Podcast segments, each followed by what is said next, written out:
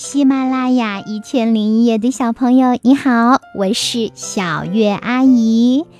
今天呀，我要来给你讲的故事是《断尾鼠》，林赛诺。这个故事选自福建少年儿童出版社出版的幼儿寓言童话。一天，蜥蜴和壁虎找不到吃的，于是蜥蜴提出。我们吃自己的尾巴怎么样？壁虎说：“好啊。”他们立刻吃起自己的尾巴来。老鼠看见了，问：“你们在干嘛？”他们异口同声地说：“吃尾巴。”老鼠又问：“好吃吗？”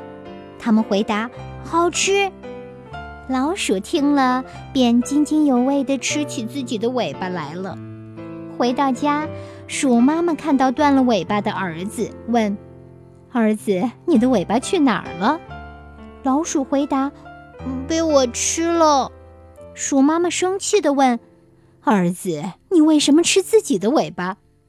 老鼠说：“壁虎和蜥蜴也吃自己的尾巴。”傻孩子，它们有再生能力，尾巴可以再长，而你呢，不可以再长啦。你以后成断尾鼠了。